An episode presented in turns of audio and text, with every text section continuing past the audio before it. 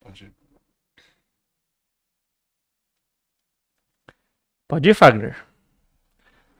Fala pessoal, tudo bem? Estamos aqui hoje, terça-feira, um pouquinho mais cedo, para dando continuidade às nossas entrevistas com os candidatos a deputado estadual e federal. Como spoiler, hoje é candidata estadual, é a esposa do nosso misterioso Fagner. Tchan, tchan, tchan. Bom, antes da gente ir e vocês para vocês é, não ficarem escutando meu falatório de dois minutos, eu já vou direto para um recado inicial e depois alguns outros em relação a essa série de vídeos. Então, vamos lá, como é que vai funcionar a dinâmica? Em primeiro lugar, vai ser uma hora de bate-papo e meia hora de perguntas, se houverem. Vocês podem mandar as perguntas no chat do, do YouTube que a gente seleciona. E quem estiver assistindo pelo Facebook, que também está sendo transmitido lá no perfil do Marcelo, Marcelo Salustiano Canhani, também pode mandar por lá que o Marcelo filtra por lá, beleza? Então, tudo isso, eu reforço, esse é o podcast número 40, contando os cortes, tem quase 300 vídeos, então é um canal que vale a pena, como eu sempre costumo dizer. E, bom, vamos lá. O recado mais importante é para você se inscrever, curtir, compartilhar os vídeos do canal, porque isso ajuda muita gente. Vocês já sabem disso desde quando o YouTube foi praticamente fundado. É, Sexta-feira a gente também vai ter um episódio, porque. Ah, vamos esperar para confirmar. É, vou esperar para confirmar, mas teoricamente está confirmado. Teoricamente. É. Mas a gente avisa depois. Normalmente é às terças. Às terças.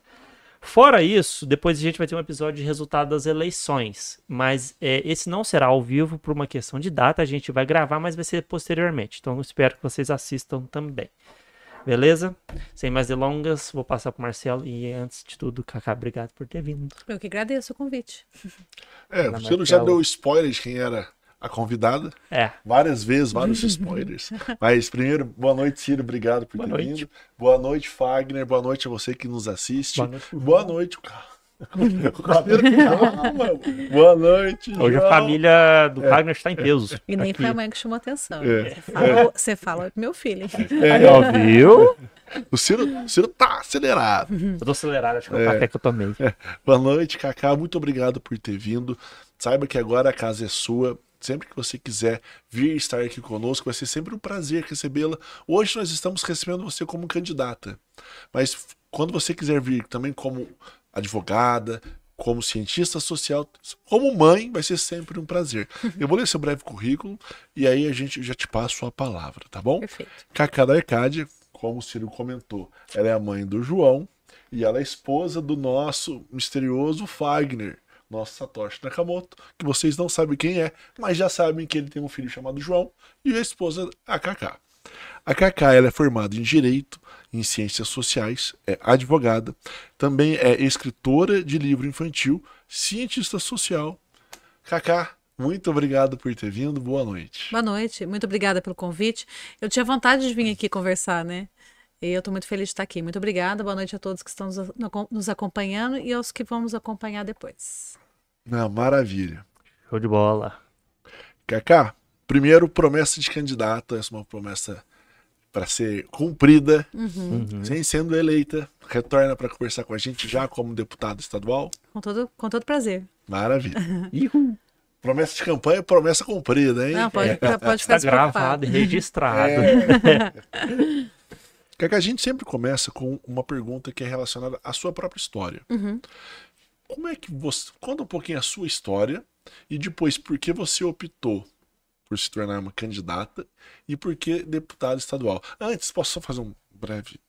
Claro. É, a Cacá, para quem não conhece, ela é filha do Paulo Tadeu, que foi prefeito de Poços, vereador. E para quem não me conhece, eu sou filho do Álvaro Canhane. Os dois já trabalharam juntos, até na Câmara. E eu tava conversando com meu pai agora que eu ia conversar com a Cacá, ele mandou um abraço. Paulo deu um abraço para você, ele fala que tem saudades e que sempre que possível marcar um cafezinho. Não, não aquele café polêmico que meu pai falou, hein? Um café normal. ah, bom, pois é, né? Então, é, sou mãe do João, né? Sou esposa do Fagner, sou filha dos meus pais, né? O Paulo Tadeu e a Vera. E o, os dois eles participavam, participaram de um grupo de fundação do Partido dos Trabalhadores aqui em Poços. É, então eu nasci literalmente dentro do Partido dos Trabalhadores, né? Quando eu nasci, o partido tinha três anos, quatro anos. O diretório municipal aqui. Isso. Sim. E o PT surgiu aqui em Poços, né? Isso é uma coisa que a gente tem que, que contar sempre, né? Com bastante orgulho. O PT surgiu aqui. O PT PT todo. PT, PT mesmo? PT, PT. É e mesmo? agora a gente assim? conseguiu document, é, os documentos. É, então vou abrir esse parênteses. É, aqui, abra, né? por favor. É, porque eu não sabia disso. Nossa, então, já está até no livro do Lula, o livro que o Fernando Moraes escreveu. É, inclusive, o próprio Fernando deu a incumbência para o meu pai de achar os documentos que comprovam que o, o a ideia do, do, surgimento do Partido dos Trabalhadores surgiu aqui em Postos em um congresso que foi aqui no nosso Palace Cassino, né? O Lula, na época, ficou hospedado no Hotel Minas Gerais, e naquele congresso se falou da criação de um partido é, de trabalhadores para trabalhadores. Então, é, nós temos muito orgulho disso. E a gente conseguiu. E aí eu acompanhei meu pai nessa busca. Nós mexemos é, nos arquivos dos jornais da época. Inclusive foi uma aula de história para gente. Foram dois, três dias de bastante movimento político ali nos jornais. E a gente conseguiu a manchete falando da criação do Partido dos Trabalhadores. E eu também consegui a ata comprovando que foi aqui que surgiu. Então, datado então, e assinado. Da, da, datado e assinado. Então, e está lá no livro. Inclusive, eu também preciso falar isso, que lá no livro tem um agradecimento para o meu pai e para mim, que a gente ajudou nesse capítulo da, da história do partido, né? É, bom, então, passado isso, né? Então, sou filha deles. E eu, eu pequena, no colo da minha mãe, minha irmã é, com três anos e meio, quatro anos, é, eles iam na casa das pessoas para fazer as filiações. Né? Então eu cresci nesse movimento. É, cresci dentro do partido, eu tenho recordações muito claras a partir de 86 do partido, eu tinha três anos, eu tenho é, memórias muito boas, eu tenho memórias de um comitê que ficava na Rio de Janeiro com a Santa Catarina, eu acho que eu tinha quatro anos, porque eu não lembro do meu irmão ter nascido ainda. É, eu lembro da, da eleição de 89 com perfeição, eu tinha cinco anos. É, em 92, quando teve o plebiscito da do, 93, parlamentarismo e presidencialismo, eu acompanhei meu pai em todas as palestras que ele deu. Então, assim, é, foi, foi meu, meu crescimento foi dentro desse movimento, né? E a cada dois anos, dentro, literalmente, do olho do furacão de eleição, até porque uhum. meu pai foi candidato em quase todas, né? Acho que em duas ou três que ele não, não se candidatou. E, e eu cresci nisso. Eu gosto desse movimento de campanha. Eu, eu, sou uma pessoa que fica muito à vontade, não tenho o menor problema em pedir voto, em me enfiar nos lugares para pedir voto, é, seja para mim, seja para meu pai, seja para quem for.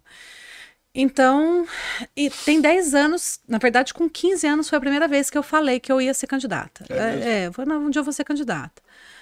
Mas tem 10 anos que a vontade surgiu muito latente. Aí o João nasceu, aí não tinha jeito. e aí eu fui protelando, outras coisas foram acontecendo também. Mas desde a minha filiação até agora, eu estive presente no bastidor do partido. Uhum. Então, não na coordenação direta de campanha, mas ali sempre envolvida, sempre organizando a equipe de panfletagem, sempre dando palpite em programa eleitoral.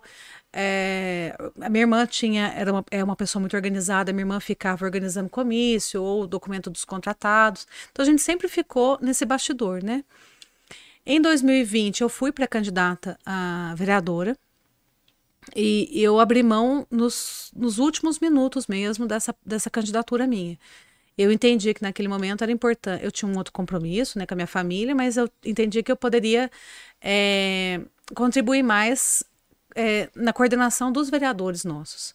Então, eu fiz o registro de candidatura deles, eu cuidei das fotos deles. E aí acabou a eleição, passou um pouquinho, eu falei, não, agora eu já estou à disposição do partido. E já avisei Belo Horizonte, já avisei o diretório municipal que eu estava à disposição. Então é uma coisa que eu construo há muito tempo. E eu posso afirmar que é uma coisa é, muito verdadeira minha. Então, quando as pessoas falam assim, nossa, que loucura, eu estou muito feliz de estar onde eu estou. Eu estou realizada. Eu comemoro cada passinho, assim, das minhas certidões, da aprovação da candidatura, da foto que eu tirei, a foto da urna ficou muito bonitinha. Então, assim, eu estou muito feliz e muito tranquila de estar onde eu estou.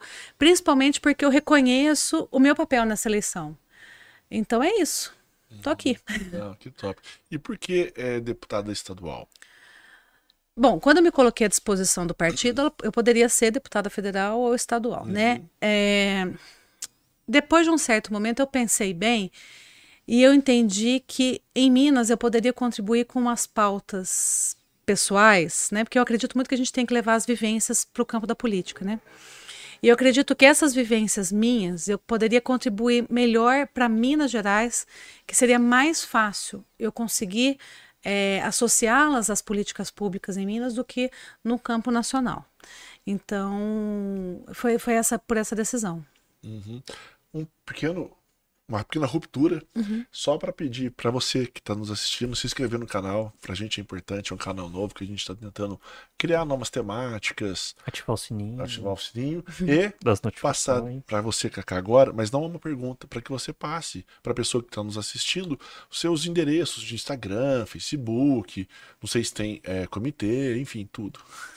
em todas as redes eu sou a Cacá da Arcádia, né? Nesse, nesse momento eu sou a Cacá da Arcádia 13184 em todas as redes. Tá. E o meu comitê central fica ali na lateral do restaurante popular, que bem perto na, da Caldense ali, perto né? da Caldense ali, fica na lateral, mas na Francisco Sales. E, e eu tenho comida também na Zona Sul, na Eduardo Marras, que é uma avenida que eu amo muito, eu amo aquele, aquele cantinho ali da Coab. Que é a central, né? A avenida central. Isso, é, é a principal, principal rua da, da Coab. Não, show. Ciro? Eu? Então tá, minha vez, gente. Agora vocês vão ter que me escutar muito. Cacá, obrigado por ter vindo.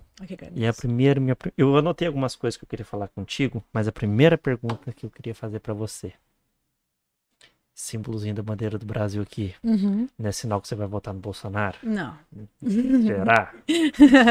ah, fiquei desconfiada. Não, ô Ciro. É, esse eu... broche simboliza a divisão do país. Não, não simboliza, não. Esse, esse broche aqui, especificamente, uma asa da bandeira e uma asa da. É uma borboleta, dos né? trabalhadores, né? é uma borboleta.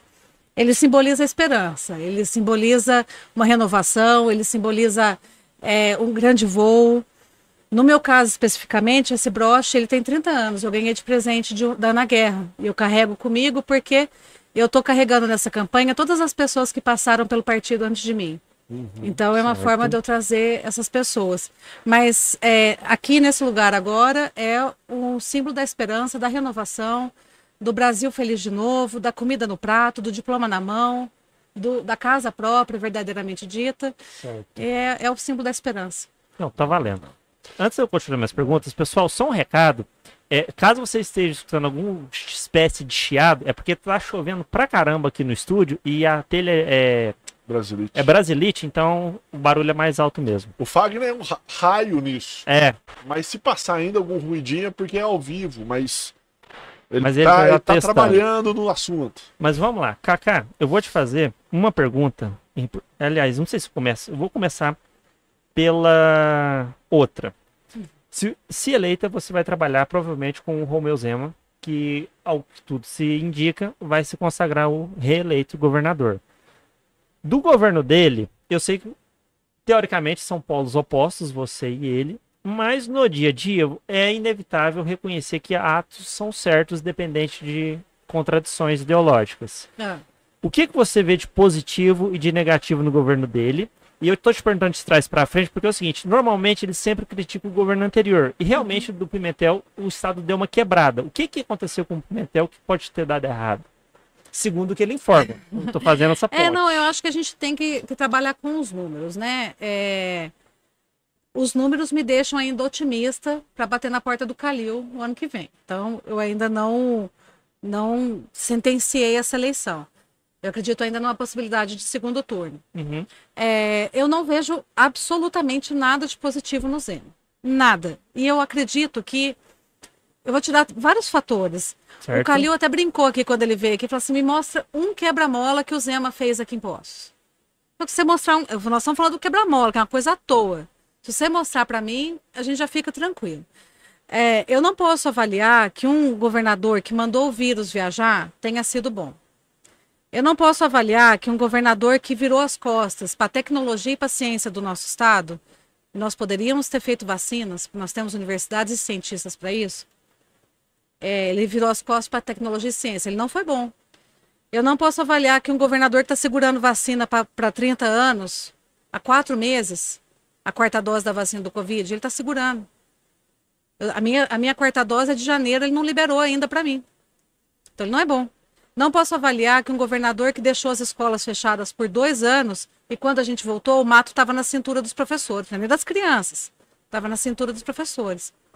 Não posso avaliar que um governador que deixou crianças sem material escolar, sem rede de internet, sem é, acesso a tablet, seja um governador bom. Eu não posso avaliar que um governador que deixou as crianças sem merenda escolar seja um governador bom. E eu te falo uma última coisa, Ciro, que é uma coisa que se depender de mim, ninguém vai esquecer. Eu não posso deixar que um governador que passou um trator literalmente em cima de uma escola seja um bom governador.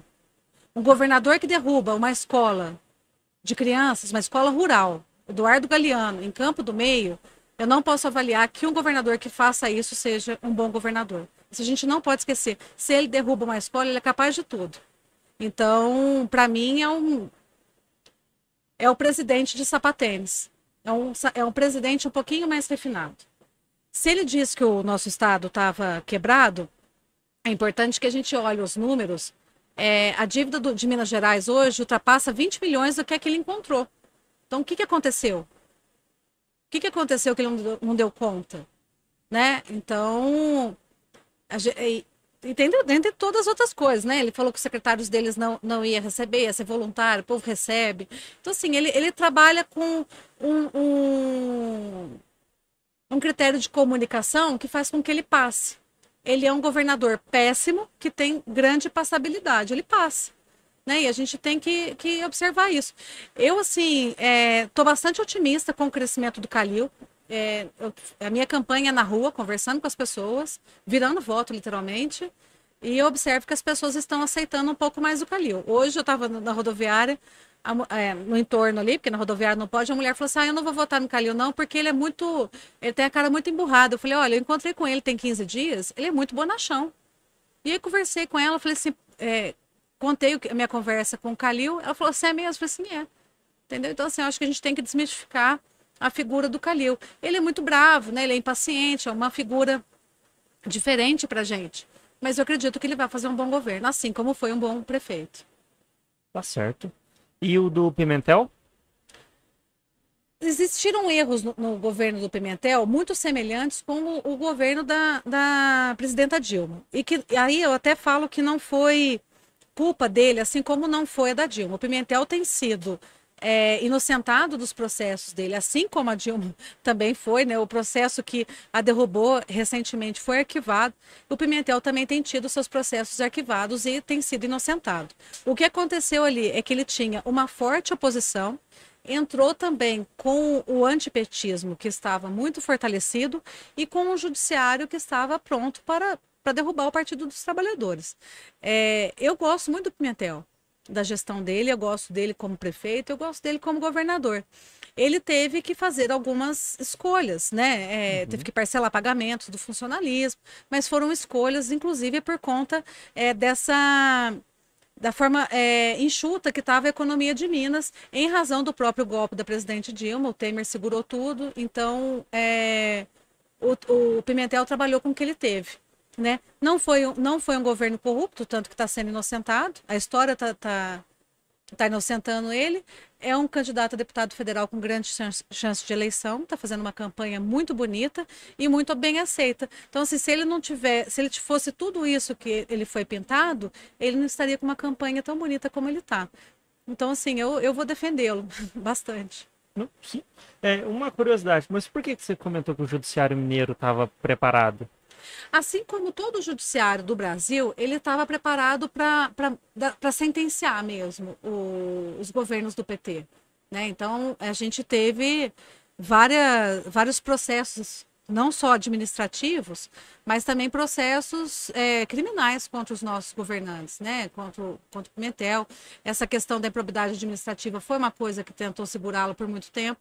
Então, eu acredito sim que o judiciário estava é, tentando reter a politicamente o Pimentel, assim como reteve o José Genuíno, assim como reteve o Zé Dirceu. Inclusive, uma coisa que eu falo bastante, que o golpe de 2016, ele começou em 2004, quando foi falado, é, eu não tenho provas, mas a literatura me permite condenar. A condenação do José Dirceu foi baseada numa frase, né? é, foi baseada nessa frase. sem provas, mas a literatura me permite. Então o golpe começou ali. Então o judiciário estava assim pronto. Joaquim Barbosa esteve envolvido nisso. Então, assim, foram 12 anos de uma estratégia midiática, de uma estratégia de parte do judiciário, de uma estratégia de parte dos, dos nossos legisladores para derrubar o Partido dos Trabalhadores. E veja só, hoje ele é o maior partido de esquerda da América Latina. Né? Não conseguiram. Perfeito. Marcelo, uhum. você quer que eu tinha em mente, inicialmente eu vou anotar outras aqui para. Eu entrar em outro lado. Manda ver. Né? Acho que esse. Um lado mais da candidata mesmo. Vamos lá. Você comentou da sua pauta social. Sim. Qual que seria a sua pauta social? Quando você comenta, pauta social é muito ampla, né? É. Tem alguma coisa mais específica, assim, que você acha que seria importante lutar por algo? Não. Eu vou pegar carona. E, é social e econômica. Vamos lá. É... Eu tenho três, três projetos que estão praticamente prontos. É, eu, como eu falei aqui no comecinho, eu acredito muito que a gente tem que levar a vivência para o campo da, da política, né? E por que, que eu falo isso? Quando a gente começa a dividir as nossas vivências, a gente começa a encontrar pessoas com questões comuns, né? É, eu sou uma mãe cuidadora, né? Eu sou uma mulher cuidadora. Eu tenho um filho que precisa é, de atividades em clínicas de reabilitação, ele precisa de psicopedagogo, ele precisa de um monte de acompanhamento. E eu convivo com mulheres nas mesmas situações que eu, ou cuidando de seus filhos ou de seus maridos, né? Então, o que, que a gente tem hoje? 70%, pouco mais de 70% das pessoas que cuidam são mulheres. E são mulheres que deixaram a sua vida para cuidar do outro. Então, são mulheres que pararam de estudar, que não trabalham formalmente, que não vão se aposentar, entrando na, na, nas questões previdenciárias, não vão se aposentar, são mulheres que não têm tempo para ir à academia. E o, o, mais pesado disso tudo são mulheres que não têm tempo de ir ao médico. Então, as mulheres cuidadoras mineiras, e as brasileiras, mas estou falando de Minas, estão adoecendo. As que estão indo ao médico, elas não têm tempo de fazer o retorno.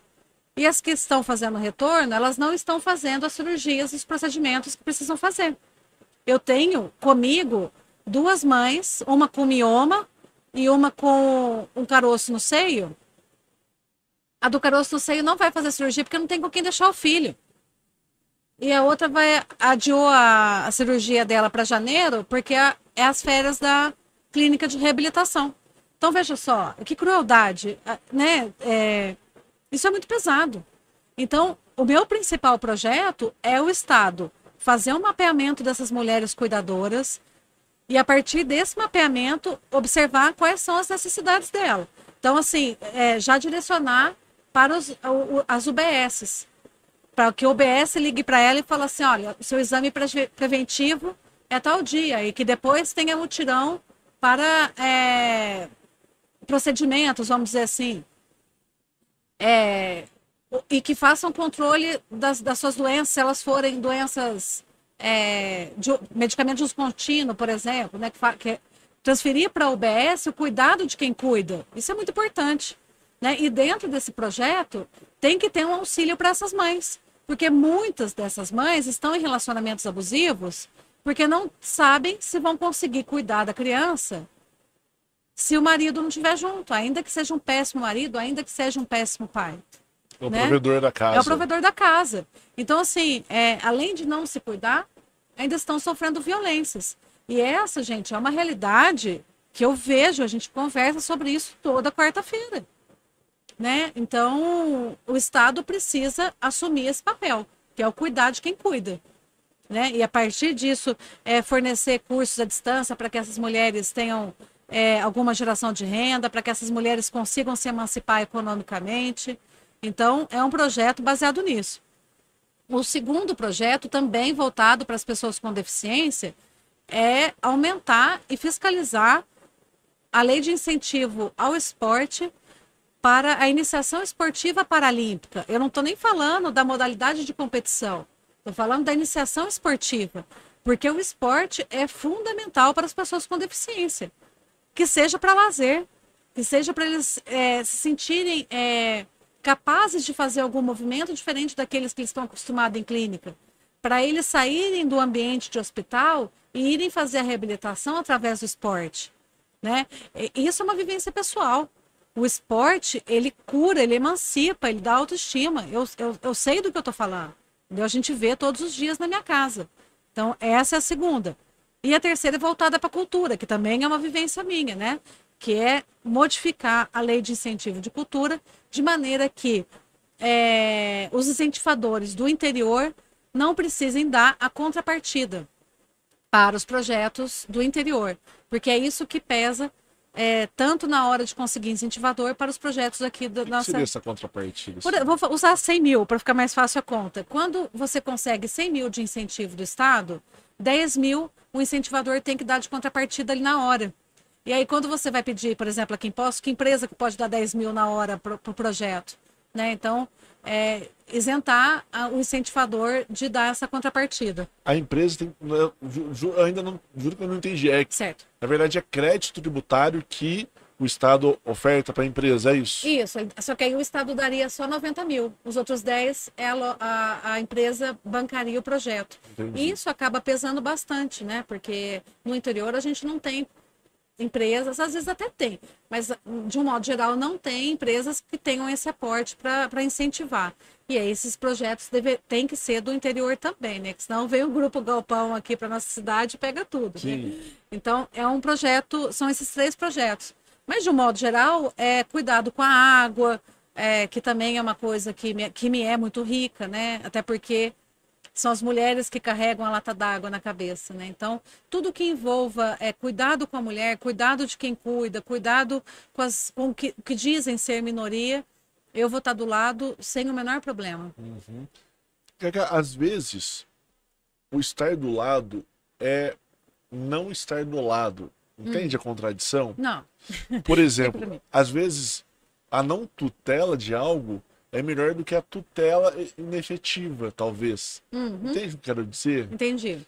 Não estou dizendo que. Não sei nem te citar um exemplo, basicamente, nesses aspectos. Uhum. Mas, por exemplo, às vezes, você fala, ah, vou mapear as mulheres, talvez com abuso, aí a pessoa descobre, não sei, não é, pode ser danoso para a mulher o Estado intervindo na família ali? Não. De forma alguma. É, quando a gente fala de vamos vamos tratar da violência da mulher de um modo geral.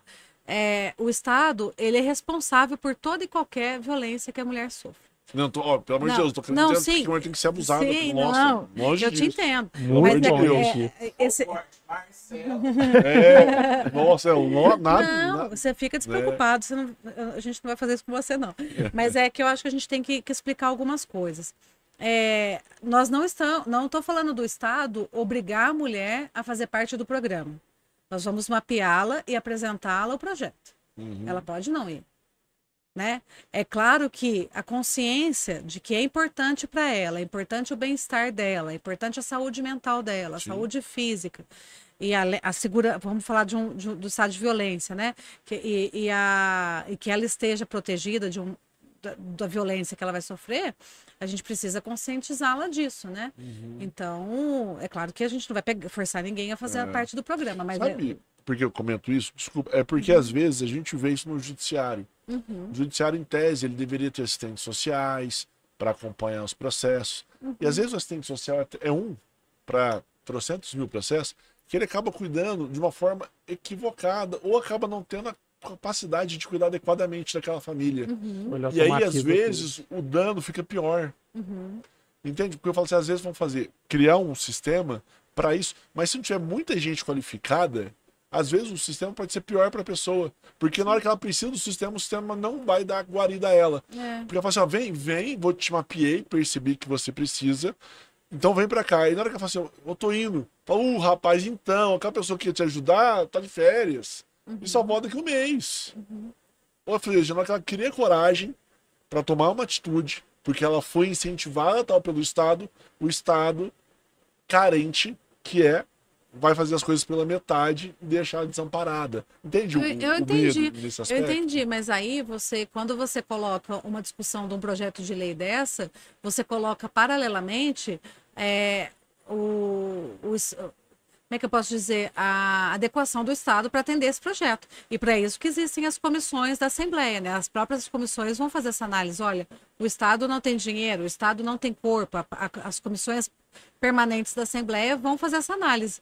Eu tenho convicção que Minas tem condição de fazer esse mapeamento, que as nossas unidades básicas de saúde têm condição de atender, principalmente se a nossa PEC do teto, que congelou os investimentos em saúde e educação, for, essa PEC for revogada. Porque aí a gente vai conseguir investir mais em saúde, a gente vai conseguir ter mais um corpo clínico e a gente vai conseguir atender Minas Gerais, seja aqui em Poços, seja em Pouso Alegre, seja no alto do Jequitinhonha, a gente vai conseguir atender é, adequadamente, né? O propósito, Marcela, é justamente esse, é a gente fazer um atendimento adequado, né? Sim. Não é jogar uma lei lá e falar é. assim, agora é o Estado que lute. Não, é, a gente tem que ter responsabilidade com as pessoas. Né? É, porque você vê isso direto, né? Às vezes cria-se uma lei, aí o Estado não oferta guarida suficiente uhum. para essa lei, a pessoa procura e fala, oh, então, rapaz, não vai ter como te ajudar, infelizmente, senhora.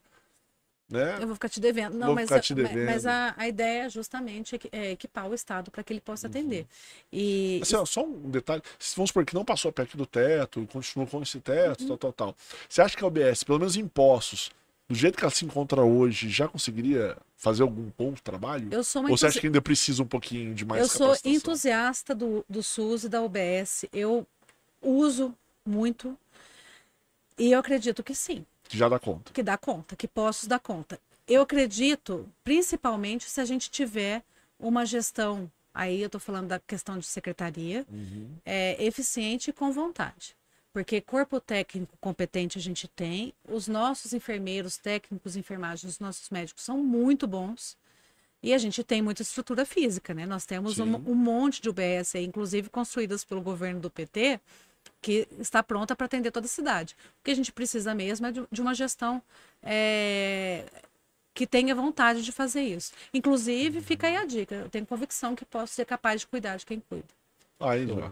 Então só falta mais é a lei para dar esse rearranjo, então. Justamente. Se a gente já tem a estrutura. Porque às vezes o difícil é criar-se uma lei e não se consegue estruturar a lei. É. Mas se eu, já eu tem for, uma é, estrutura. O problema, Marcelo, eu vou, eu vou falar uma coisa para você. Eu sou, eu observo muito a política, sabe? Assim, a política, as políticas públicas, não a política, mas a política pública é uma coisa que eu observo muito.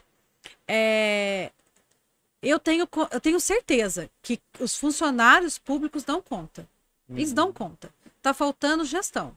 E aí é onde entra o cargo comissionado, é onde entra o subsecretário ou adjunto ou e são pessoas que talvez não compreendam a dimensão de uma política pública, uhum. que é muito mais que um cargo, muito mais do que uma cadeira na Câmara, é muito mais. Então, assim, talvez o que atrapalhe as coisas funcionar são essas, essa, essa cadeia que vem, porque os funcionários públicos dão conta, tenho certeza que dão conta.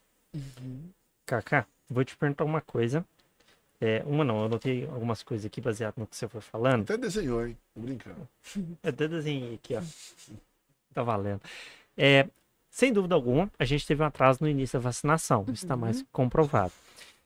É, você acredita que se a vacina. Diante desse atraso, você acha que não teria sido interessante para vacinar o quanto antes e o quanto mais rápido a iniciativa privada ter também a possibilidade de ter adquirido vacinas, uma espécie de parceria público-privada? Porque, vamos supor, nós, ah, vamos supor que em postos, temos 10 postos de vacinação. Se eu incluísse a rede privada, vamos supor que eu triplicaria ou mais. Uhum. Né, ela, ela aplicaria, o governo ainda pagaria pela, pelo medicamento. Você acha que seria algo interessante? É um assunto bem controverso, né? Mas eu vou te devolver com uma pergunta para eu te responder depois. Quem certo. seria vacinado nas clínicas particulares? Não, seria geral. Geral? Geral. Se fosse geral, não teria problema nenhum. Agora, se uma pessoa pagar para tomar a vacina antes da outra, para mim é assinar embaixo do genocídio do, do governo federal. Entendeu? A gente não, não pode aceitar furar fila porque tem dinheiro, porque tem condição de comprar vacina. Isso é inadmissível. Agora, se todo mundo tivesse é, acesso às clínicas particulares. Não, funcionaria é, como um posto. Co se funcionasse como um posto, se tivesse a ordem é, escalada de idade e de comor comorbidade, que para mim também é uma questão de eugenia muito complicada, né? Porque morreu, ah, mas tinha comorbidade. Isso para mim isso chama eugenia. É, morreu. Não interessa se tinha, não morreu de diabetes, não morreu de outra coisa, morreu de Covid. Né? É, se fosse todo mundo equiparado, tudo certinho, não houvesse o furar fila, talvez eu não tivesse alguma restrição. Porque eu vejo isso como algo positivo uhum. dessa ampliação. Mas, mas, mas é... teria vacina? para todos? Mas teria vacina para as clínicas particulares? Ah, aí seria uma questão de logística, né? Então, porque eu acho que o problema não foi nem a distribuição nos postos, foi a quantidade de vacina. Não, teve essa questão também. É, né, Vamos dizer assim, é a- é- fora o atraso, era algo que não estava totalmente sob o controle de qualquer tira- governo, já né? No começo, que lotou muito, É, depois deu uma estabilizada. depois deu uma estabilizada, porque os, os próprios governos começaram, estado, municipais começaram a entender as demandas. Também. Ah, coloca em vários postos, tipo, aqui em gente É. vai da Urca, É. colocou alguns postos para tentar. A gente acha que estabilizou, mas na verdade teve uma questão é, que precisa ser, ser estudada, né? A evasão da segunda e terceira doses foi muito grande, da quarta dose nem se fala. Nem se fala. Então, não- talvez não tenha se acalmado, tenha diminuído o número de vacinantes, Sim. que para mim é uma observação que tem que ser feita. Sim, eu acho que diminui. Acho, e, no- e acho que isso é um pouco também a sensação da pessoa de achar que está tudo controlado. Uhum. Ah, a de quantidade de forma, mortes acredito- diminui, tal, tal, tal. acredito Então que você sim. meio que. Isso, a fase de alarde isso passou. serve para várias doenças também. né? É, Quando eu fico começa muito preocupada porque chegar assim, no ponto de erradicação, ah, aí todo mundo meio que É, relaxa. Eu peguei Covid em maio. É, se eu não tivesse tomado as três doses, eu não sei. Não sei, porque foi muito grave. Eu tive 40 dias é, após o, o pico do Covid mesmo, é, muito ruim. Eu fiquei em torno de 60 dias muito mal. É, tenho uma dor ainda crônica no corpo que não passa. É, não consigo caminhar rápido ou correr como eu fazia antes. Estava correndo 9, 10 quilômetros, não- não consigo mais. Mas é, eu acredito que essa, essa questão do, da sensação de, de tranquilidade, ela foi passada porque a própria normativa do Estado começou a, a fazer isso. Então, os boletins já não estavam sendo lançados é, na cidade. é, então, as pessoas acabaram que deixaram de acompanhar, mas as pessoas ainda morrem de Covid. Né? Recentemente teve um surto de pneumonia infantil. Será que era pneumonia mesmo? Será que não era Covid? Onde estão os testes? Então, eu acho que essa normalidade ela foi gerada até por uma forma assim de, bom, vamos, vamos parar de falar disso, vamos parar de, de alarmar, porque a gente precisa retomar a economia, retomar os- o, o turismo, né? Aí numa dessa, é, eu que fui uma pessoa que, que ficou neurótica dois anos e meio por conta do Covid, é, peguei, né? Eu sei até onde foi. Normalmente a gente Pior sabe. é isso, pior é isso. Eu sei a origem. Foi. Nossa. Eu também, quando eu peguei Covid, eu sei onde Eu eu peguei. também, então somos três. Eu também suspeito de onde É, eu peguei. nem e com- suspeito, e com nem certeza. peguei. Tenho certeza também. É. Mas. é, De quem, né? É, Inclusive, eu tô para encontrar essa pessoa. É, não encontrei com ela ainda, não, deixa passar a campanha. Ai, isso. meu Deus. Cacá, vou anotar uma outra coisa aqui. Aliás, é que me veio aqui na hora. Você é advogada Uhum. Sou. e também política. Sim, Então, eu tenho certeza que você sabe distinguir uma atuação jurídica de uma política, certo? certo? Se você está lá na Assembleia, como que você se depara com esse- um- Isso vai acontecer com qualquer um, eu acredito. Naquela situação, politicamente, uma decisão que eu tomar pega bem, mas juridicamente eu posso me complicar. E o contrário, verdade. Uhum. Juridicamente está certo, politicamente é impopular, mas se eu tiver vontade de continuar meu mandato, Tá. qual Cacá prevalece? Eu, eu, eu sou constitu- constitucionalista. Constituição falou, tá falado. Não tem A mais, eu não sou uma pessoa assim que fala assim, é, para isso a Constituição serve. Não, tá na Constituição, para mim é válido. E é, com certeza é a Cacá do jurídico. Do Eu sou a Cacá do jurídico. E eu, eu me formei em mediação e arbitragem justamente por isso. Porque às vezes a lei ela engessa tanto algumas composições Sim. que a gente não consegue é, fazer aquilo senão por judicialização, né? E essa formação minha em mediação, ela tá até nisso. Então, é trazer isso para o sistema, né? O, a, o, a lide, a questão, vamos assim, a questão para um processo, porque ne- eu falo assim que nenhum processo é só o processo. Todo processo ele vem de um monte de coisa que o antecede. Então a gente precisa resolver o anterior até a gente conseguir compor. É, então eu acredito que a gente tem que defender a Constituição, até porque se eu não fizer essa defesa da Constituição o tempo todo, uma hora eu posso ser vítima de uma coisa inconstitucional, como que Sim. aconteceu com a presidente Dilma. Então assim, eu preciso defender. É o que todo mundo. Eu lembro que eu- todo mundo. Ah, pode ir, depois eu pergunto. Em relação ao judiciário, agora só um pequeno parênteses. Falava, ah, eu sou favorável a isso, aquilo. Eu vou dar um exemplo que eu, eu falava, tá? Uhum. As pessoas eram favoráveis à época à prisão em segunda instância. Isso. Porque o STF assim determinou. Eu falei assim, gente, beleza. O STF está determinando um negócio que não está na Constituição. Ele está fazendo uma mutação constitucional, criando, ba- nem lembrar desse termo. criando baseado no que eles acham. Fala assim, hoje tá indo porque você tá gostando. Amanhã vai pegar você. Eu Aí você não isso. reclama, porque na verdade o judiciário tá virando um, um, um detentor do poder geral, porque você tá concordando com ele. Porque hoje tá do seu lado, amanhã vai estar contra. Exatamente. Eu lembro que eu, me, eu falei isso para alguns colegas que estavam eufóricos na, naquela época. Falei, olha, uma hora vai pegar um cliente teu. É? Não, mas não vai. Eu falei, não vai, porque tá abrindo um precedente aí. Sim. E é batata. É. Batata. Assim, esses dias mesmo eu fui visitar um, um colega para pedir foto. E aí ele falou assim: Olha, eu tô aqui com um cliente que se enroscou nisso. E aí eu até dei mais ou menos a dica para resolver ali.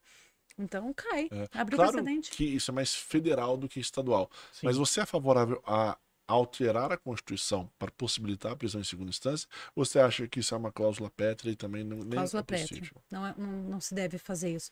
Até porque essa própria modificação, essa mutabilidade, essa mutação aí, se você começa a mexer muito, você abre precedentes. Não é seguro. Né? A nossa Constituição ela tem 30 e poucos anos, nós estamos numa democracia que ainda é muito jovem, então nós não podemos fragilizar uma coisa que é pétrea. Eu não acredito que seja seguro, não. Entendi. Tá. Vai lá, doidinho pra perguntar. Uma dúvida. aproveitando, o, o- pegando o gancho do que o Ciro falou, né? A- no impeachment da Dilma, um pouquinho antes e depois, a gente viu que, assim, o, o, a gente viu uma- o judiciário, a gente viu os juízes praticamente atendendo o que estava dando mais ibope. Então, peraí, tinha uma torcida ali falando, ah, é isso aí, tem que ir e tal. Como vocês, três advogados, e perguntar para a candidata também, o, o que pode ser, ser feito dentro né, da esfera estadual e até mesmo federal para se evitar isso? Existe uma forma de projeto para se evitar que essa que se tome decisões baseado no tipo como se o Brasil fosse um Big Brother gigantesco. É. Ah, ele tem que sair. Às vezes eu tenho, agora não mais, assim, eu já tenho ficado um pouco mais segura, mas durante um período eu tinha a impressão que algumas decisões eram tomadas como se fosse novela. Eles faziam uma pesquisa de opinião pública e aí eles segmentavam as decisões. Foi, foi muito, foi muito parecido com um trekking mesmo, assim, né? As decisões elas ficaram muito próximas uma da outra é, a partir da- das questões da opinião pública, né? Eu acredito assim, o que, o que a gente pode fazer para evitar? Nada. Para evitar já existe. A gente tem uma Constituição, a gente tem um corpo jurídico, a gente tem uma estrutura jurídica, a gente tem uma pirâmide de, é, que determina os poderes. Então, assim, eu, eu acredito que a gente tem que fortalecer a nossa democracia.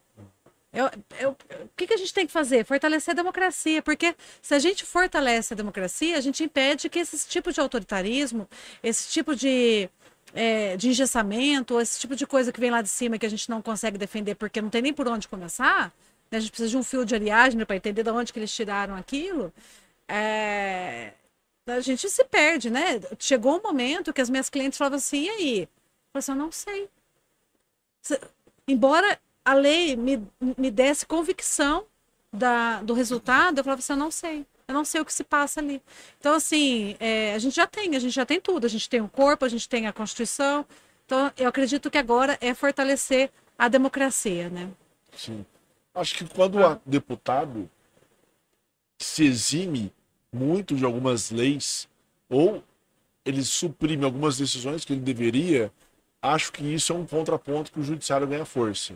É, é justamente isso, porque todos os poderes, eles têm funções em comum. Talvez, assim, todos é, fiscalizam, né? Todos legi- legislam, de certa forma, e todos executam. Talvez se todos trabalhassem, e principalmente o Congresso, se trabalhasse alinhado, é, isso aqui é constitucional, isso aqui é inconstitucional, se as comissões é, de, de Constituição e Justiça trabalhassem efetivamente para para que as leis não nascessem obsoletas, não nascessem mortas, que acontece muito, né? Sim. A gente tem uma coisa assim, ah, é, essa lei não pegou. Mas como assim não pegou? É. Né? Então a lei já nasce, já nasce morta. Então, se a gente tivesse toda essa estrutura funcionando adequadamente, é, nada disso teria acontecido. Nada, nenhuma dessas fragilidades teriam acontecido. Sim. Cacá, ó, gente, não sei se vocês estão escutando, mas o mundo está caindo aqui em Poços de Caldas. E a Cacá tá uma guerreira, aumentando até o Tô. timbre dela para falar um pouco mais alto. Porque essa tele brasileira também dá uma. Não? Ó, Então eu tô a gritando à gente toa? tá em nuvem de brigadeiro. É importante falar nesse parecer que- Se Ah, eu estiver tá. gritando à toa, você me fala. É. Parece então que nós estamos com um céu estrelado. Tanto é que. Aí aparece um comentário, vocês estão brigando. É. Mas Olha, você tá brava? É, calma, calma. Então vocês não sabem o sacrifício que está sendo buscar o café, porque está chovendo. Ah, vou até tomar um café agora. Mas antes vou deixar a pergunta para Kaká e vou mudar um pouco para o aspecto polêmico. Eu, eu E tenho uma polêmica aqui também. econo- Ah, pode, mas pode ir. É, eu queria falar da, da CEMIG e da Copag. Pode ser. Ah, isso é bom. Mas pode É pauta. perguntar então. Pode, pode ir? Ô, Cacá, eu vou te perguntar em seguinte questão.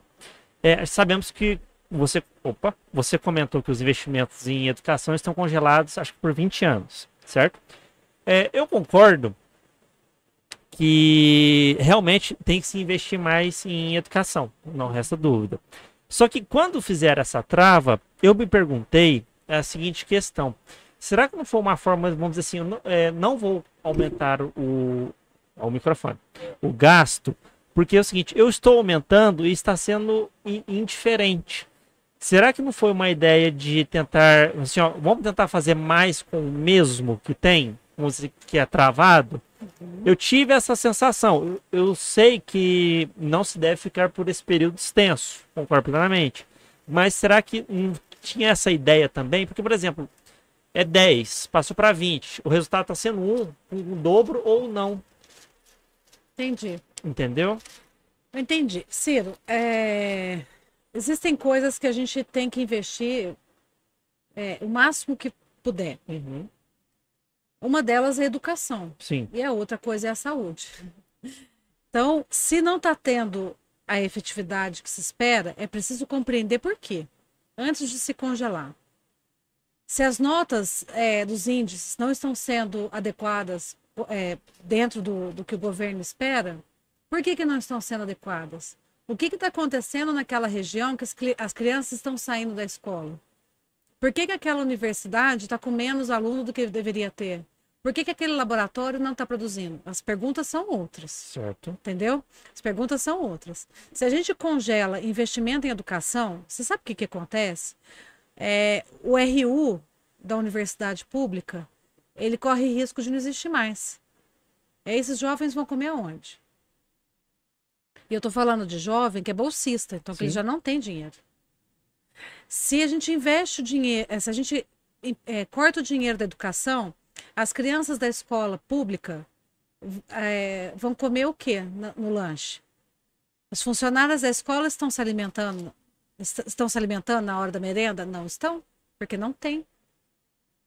Então a gente está tirando da comida. A gente está tirando do livro, a gente está tirando da carteira, a gente está tirando da privada. Muitas escolas voltaram da pandemia sem privado porque não tinha dinheiro. Fizeram vaquinha, rifa para comprar privada, louça sanitária. Então, é, é aí que a gente está tirando dinheiro. E quando você tira dinheiro dessas coisas, você tem um índice menor ainda. Então, eu acredito que a gente tenha que inverter. Por que, que não está acontecendo? Será que é, eu não acredito que seja isso, mas vamos supor que seja. Sim. Será, será que a linha de pesquisa daquela universidade não está sendo eficiente? Ou será que eu não quero que aquela universidade entre naquela linha de pesquisa?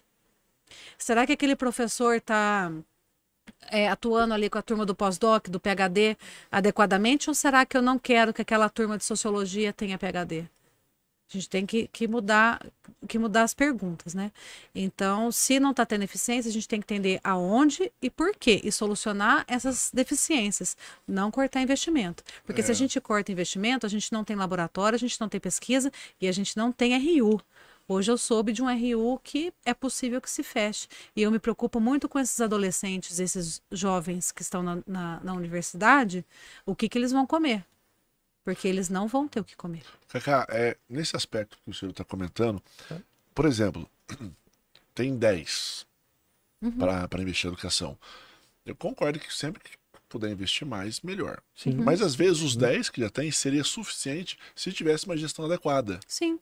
É, Será que nesse o que sentido. falta não é essa gestão adequada para que os 10 resolvam? Mas- Não, pode continuar conversando. Ah, Para, para que os 10 resolvam, por exemplo, porque você comentou, ah, talvez o que está faltando não é recurso, Uhum. é gestão eficiente. E aí talvez, eu concordo, é depois, ah, rearrumei a casa, eu Uhum. começo a reaplicar recurso, porque senão fica aquele ralo sem fundo. Você coloca 10, Uhum. 20, 30, 40 e continua ineficiente. Mas Será é que eu- o olhar não tem que ser outro agora? Mas é o que eu acabei de falar. Eu não tenho a menor dúvida em relação aos professores e aos profissionais da educação e da saúde. O que está faltando é a gestão. Então, talvez É o teto não seja o problema. Eu acho que não é o problema. O problema é que assim, não precisa dele, porque a gente já tem lei de responsabilidade fiscal. Então, se a gente não vai gastar os tubos, porque isso não tem como, porque tem a lei de responsabilidade fiscal. Não estou falando para virar ralo, porque não tem jeito, porque tem essa lei. Então, o teto, ele, ele não precisa. O que aconteceu? Como ele congelou, com- ele congelou os investimentos, o estrago é muito grande por conta de inflação, por conta de, de, de adequação monetária, um monte de coisa que a gente tem que fazer. O teto, eu acho que ele respeita a inflação, né? Em tese, né? É na ele, ele não é tese. parado lá, lá, lá atrás, ele vai É, sendo. é, sobe mas- com a inflação. É, se o né? teto, res- se eu, se eu não me engano, se o teto respeita a inflação, teoricamente o teto aumenta, porque a inflação esse ano disparou. Mas o gasto também, né? É, Sim. sim. É, é, às vezes- é, às vezes é porque a, a conversa acaba sendo. Foi o que Tem você comentou. Ah, vamos brigar com o teto, mas a questão não era brigar com o teto, era brigar com eficiência. Eficiência. Sim, e aí eu, eu volto a falar que o problema não está no professor, não está no reitor, não está nos estudantes, não está na pesquisa. O problema está nas secretarias, nos ministérios. Quem que está tomando conta disso? O problema está na gestão. Então, é, e, é- e é- na educação, desculpa pode te falar. cortar. Você é favorável à educação financeira nas escolas? Sabia que ele ia Mas perguntar falar- isso. Eu tava esperando Mas esse momento. Um pouquinho mais. Falando em educação Rentabilidade passada não é garantia de rentabilidade futura, né? E eu vou falar da educação financeira como um dos tópicos, mas eu- o que eu percebo também é que às vezes falta uma questão de oratória, de trazer o- o ser humano para trazer uma, mais eficiência para ele para o mundo. Hum, Então, por exemplo, você não trabalha ele a parte de dinheiro uhum, e aí tem 70% da população endividada. certo. Aí você não trabalha para ele a parte de se apresentar adequadamente para as pessoas e depois você joga ele no mercado de trabalho e fala, vá lá e faça entrevista. Uhum, Você não coloca ele e fala assim, olha, faz esse trabalho aqui, mas eu vou te ensinar. Eu, como professor, eu falo assim, você vai sentar, você vai levantar, você vai olhar a tua pessoa, você vai gesticular dessa forma. O professor não faz isso, fala, vai lá e se apresente para a sua turma. A pessoa não tem capacidade, ela se traumatiza. Você não acha que deveria ter educação financeira, oratória, esse outro lado que normalmente as escolas não têm? Eu acho que, que as escolas tinham que começar a trabalhar algumas questões. Já já eu chego na educação financeira. Eu acredito assim que a Constituição é uma coisa que tem que começar a trabalhar a partir dos oito anos. Dos oito anos é possível a gente falar de Constituição com as crianças. Eu acredito que é possível a gente falar com as crianças sobre o que acontece na Câmara Municipal. Tanto é que o tema do meu livro é justamente esse. Ele ensina as crianças o que, que acontece dentro da Câmara Municipal. Sim. Porque as crianças têm que saber como é que funciona o processo legisla- legislativo. Até porque depois é só você amplificar. Né? A Assembleia é um pouco maior, o Congresso é um pouco maior, bicameral, né? Mais Então, assim, lúdico, né? então é, é a gente precisa começar a trazer as crianças para as práticas é, políticas, porque tudo é político. Uhum. A Coca-Cola que você toma ou a Coca-Cola que você não toma é política, né? O, o café que está caro ou o café que está barato é político. Então, assim, tudo tem, tem isso. Então, tem, eu acredito muito assim que a Constituição é uma coisa que tenha que ser tratada nas escolas desde cedo. Eu acredito que uma teoria geral dos contratos é uma coisa que tenha que ser tratada nas escolas também no, no ensino médio, não com esse nome horroroso, mas Não É, se não, espante. já vai Quem, afugentar o adolescente. é teoria geral, né? Mas quem tiver vontade ainda presta vestibular para direito. Você vai ver esse nome lá. Mas assim, eu acredito que as pessoas têm que conhecer os contratos, né? Eles têm que entender o que, que é aquilo, o que, que é o, o que está que tá se falando naqueles documentos, né? Porque todo mundo aluga uma casa, todo mundo vivencia um, um contrato em determinado momento. Então, direito consumidor, né? o direito consumidor é uma coisa muito importante. É, eu ouso dizer que o direito tributário também talvez possa começar a trabalhar no ensino médio. Porque também é importante a gente conhecer tudo aquilo que a gente paga quando a gente compra qualquer coisa. Uhum. Então, é, esse é um para mim é uma coisa importante. Quando a gente fala de educação financeira, é, já até, até graça tocar nesse assunto, é, eu, eu acredito assim que a matéria educação financeira, né, a, a matéria, a apostila de educação financeira, ela não seja necessária mas que a gente possa falar de educação financeira nas aulas de sociologia, na aula de geografia, porque tudo é geografia, né? É, nas aulas de matemática, porque também tudo é matemática. Então, acredito que a educação financeira ela possa ser trabalhada é, nesse conjunto de matérias, até porque não adianta a gente falar sobre 70% de uma população endividada se 70% está passando fome. Porque a gente tem que tratar o outro lado também. Por que, que essas pessoas estão endividadas? Por que, que as pessoas estão comprando comida com cartão de crédito? Porque elas não têm dinheiro. Né? Por que, que vou falar do Auxílio Brasil aí? É, por que está sendo como assim um governo libera empréstimo a partir do Auxílio Brasil, né? A partir do, dos 600 reais, sendo que ele vai ser 600 até dezembro, em janeiro é 400 pontos, mais gente endividada para carteira. Uhum. Então assim, a gente precisa tratar o, o que antecede. Né? Então a gente tem que falar de sociologia, a gente tem que falar de geografia, a gente tem que falar por que, que tal região é, se movimenta de, de, um jeito, por que, que outra região se movimenta de outro jeito. E na matemática é completamente possível a gente tratar a educação financeira, que seja em um módulo, que seja em módulos espaçados no primeiro, segundo, terceiro ano do ensino médio. Mas é, uma matéria de educação financeira, é, talvez ela não seja eficaz, porque ela tem que trazer isso para o cotidiano. Ela tem que ter a educação financeira no supermercado, no posto de gasolina é, e na comida no prato que ela vai voltar a ter a partir do ano que vem, se Deus quiser. Então, assim, é, part... é, é essa a minha, minha observação. Uhum. É, pode ser na aula de matemática, pode ser desde que haja sempre um preparo. Sim. Porque às vezes colocar para um professor de matemática também da educação financeira sem um preparo é. para ele, às vezes é melhor nem dar educação nem dá. financeira. É. Justamente. É bem isso mesmo. É verdade na gente, ela não vai estar Não vai. Não, não vai gasta, moleque! Não vai querer Não saber. vai comprar figurinha. Não vai comprar. Regra número um, não gaste. É. Mas eu concordo contigo. O Estado quer fomentar a economia, ele dá o Auxílio Brasil e faz a pessoa se endividar para aumentar a economia na circulação de dinheiro. E aí é. a pessoa não sabedora de uma educação financeira, de quanto ela está pagando, ela vai e faz. É, no caso do nosso presidente, ele estrangulou a nossa economia, aí ele quis dar 200 reais, o Partido dos Trabalhadores quis 600, ele deu 400, agora aumentou para 600. Então, assim, ele estrangulou para depois dizer que ajuda e agora está endividando. É um governo de fome, de morte, de miséria, né? Tem que bater nele um pouquinho, que eu tô com raiva dele. preciso falar alguma coisinha. É, eu preciso falar algumas coisinhas. Eu, eu acho que o auxílio, ele era correto principalmente no começo, mas depois ele teria que ter cessado por tudo. Que para mim, a partir do momento ele virou medida populista. É. Eu tenho essa sensação. É, então eu vou te fazer Porque um convite. Porque o seguinte é, raciocínio, teve uma injeção de dinheiro muito grande. Hum. E aí... Você fala do Bolsa Família? Hã? Você fala do Bolsa Família ou do auxílio emergencial? Não, o auxílio, tá. Bolsa. Tá. Separando, eu sei que unificou, mas vendo certo, só para entender onde, que, eh, na linha do tempo nossa. sim, sim. Uhum. Eu, eu, tive a sensação que ele se recusou, se eu não me engano, no começo a, a dar o dinheiro. Uhum. É, depois viu que realmente ia ter que ajudar. É, só que tem um, eu não me recordo o período de tempo que eu vi quando começou, falou assim, o Auxílio Brasil que é temporário, está começando a ficar permanente. E aí foi chegando a eleição e foi ganhando cada vez mais força. Sim. Então eu tive a sensação de que foi uma medida muito eleitoreira. Uhum. Passado é, o período que realmente necessitava. Sim.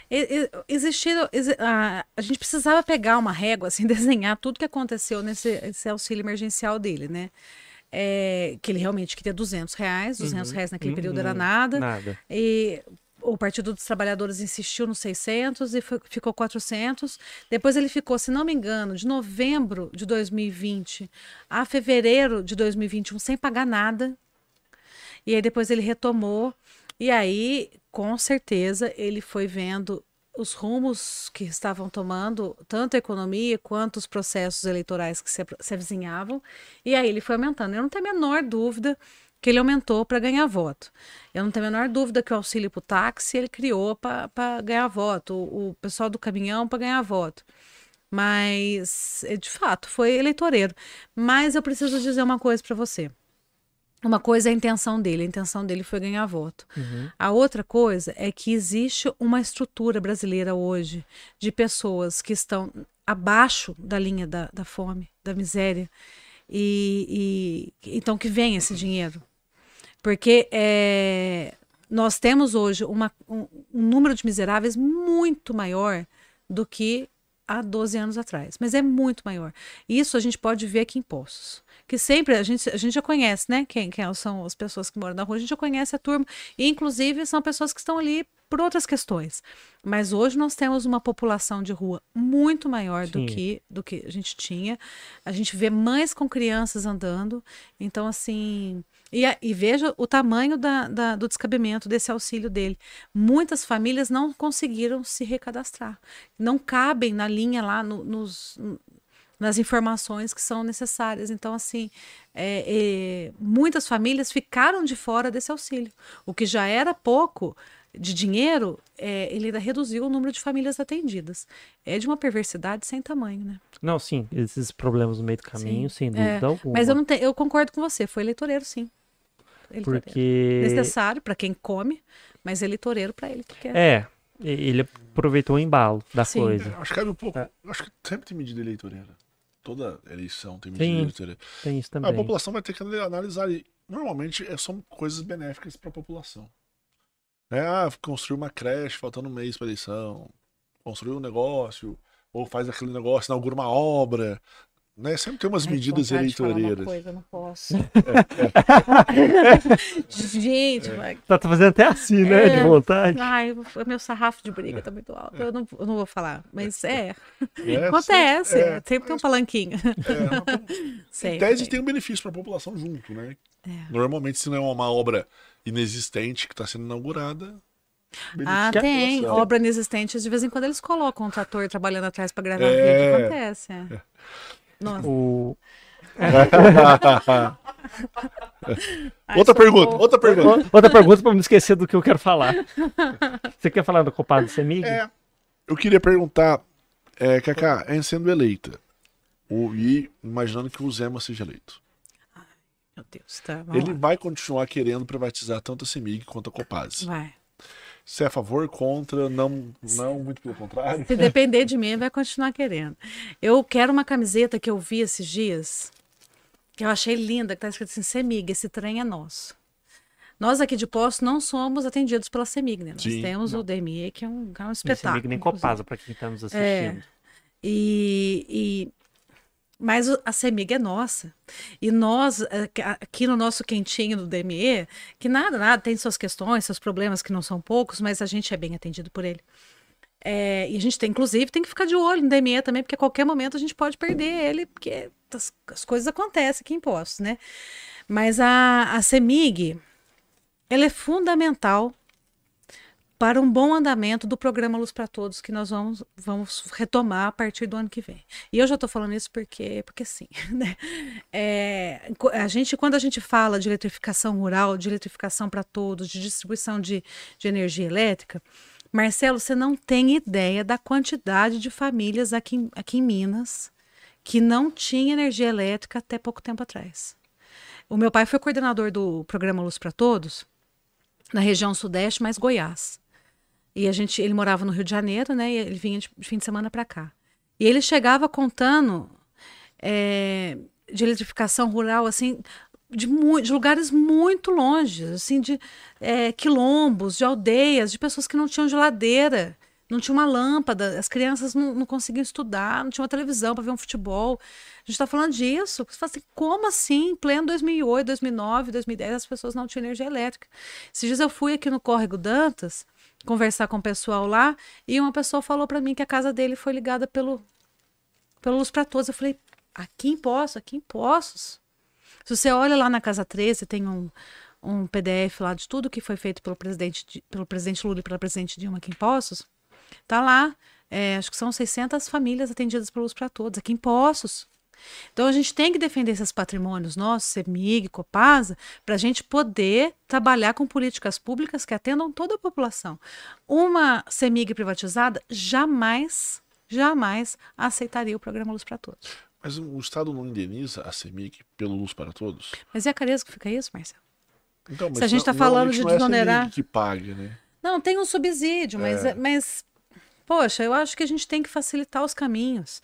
Se a gente está falando de levar luz, se a gente está falando de, de levar centro de- é, CPDs, né, que nós, mudou o nome agora, mas é computador para as crianças. Se a gente está falando de colocar internet para as crianças estudarem em caso de, de necessidade ou fazer pesquisa, porque agora não tem Barça mais. Mas se a gente está falando disso, a gente tem que britânica. é, Britânia. Se se a gente está falando disso, a gente tem que, que defender os instrumentos que o Estado tem. E o mesmo vale para a Copasa. E sabe por que, que a gente tem que defender a Mas Copasa, eles não são Marcelo? muito ineficientes. Não são.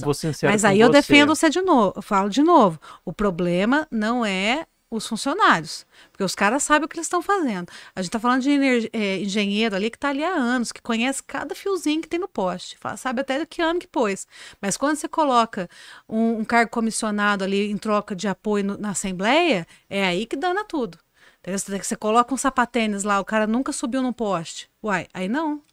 Né? E a gente tem que defender a Copasa, porque é, o nosso estado ele é muito rico em água, mas ele é mal a água é mal distribuída. E aí a gente precisa defender que essa água chegue com qualidade nas escolas, chegue com qualidade nas casas das mães de família. Né? Porque a água é saúde, a água é comida, a água é tudo. Então a gente precisa defender. Porque se a gente privatiza, infelizmente, a gente sentencia as famílias com poucos recursos. Então, assim, é, é, Pode-se criar instrumentos da mesma forma que se cria instrumentos para iniciativa pública, cria-se instrumentos para iniciativa privada, por exemplo, vamos privatizar, mas você vai ter que fazer isso, isso, isso, isso, isso, isso, isso, Uma isso. PPP. Não, ou é uma condicionante. Fala um exemplo de privatização que, que, que fizeram condicionante o povo tocou para frente. Mas aí talvez seja a falta da fiscalização adequada. Ah, mas aí você está você tá sobrecarregando outra parte. Mas aí você está tirando em tese do Estado Hum. e só está colocando para ele. Só- Você é capaz de fiscalizar pelo menos o Estado? Hum. Nem isso o Estado está sendo capaz. Imagina implementar as coisas. O Estado ou o gestor? É, na hora que eu falo Estado é o gestor. Então. Ou, por É, exemplo, pega essas agências reguladoras. Aí fala assim: ah, Nel, você não está regulamentando direito as coisas, você não está fiscalizando adequadamente. Era para o Estado só fazer isso. Uhum. Ele nem precisa mais fazer a obra. Porque a obra talvez ele seja ineficiente ou incapaz de fazer adequadamente. Hum. Só fiscaliza, ele também não está nem conseguindo fazer isso. Entendi. Então é isso que eu comento.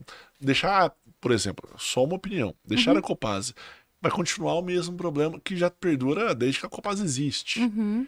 E aí talvez, não que a iniciativa privada vai resolver tudo, mas colocar condicionantes. Não seria uma possibilidade? Não. Porque eles não vão cumprir, Marcelo. Quando você privatiza, você visa um lucro exorbitante. Você está pensando é, no, no fim do ano. Você está pensando nos lucros do fim do ano.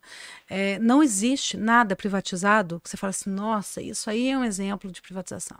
A Vale matou um monte de gente aqui em Minas, privatizadas de qualquer jeito. É, e tantas outras. Tudo que a gente é, privatiza, a gente deixa escorrer pelas mãos nossas.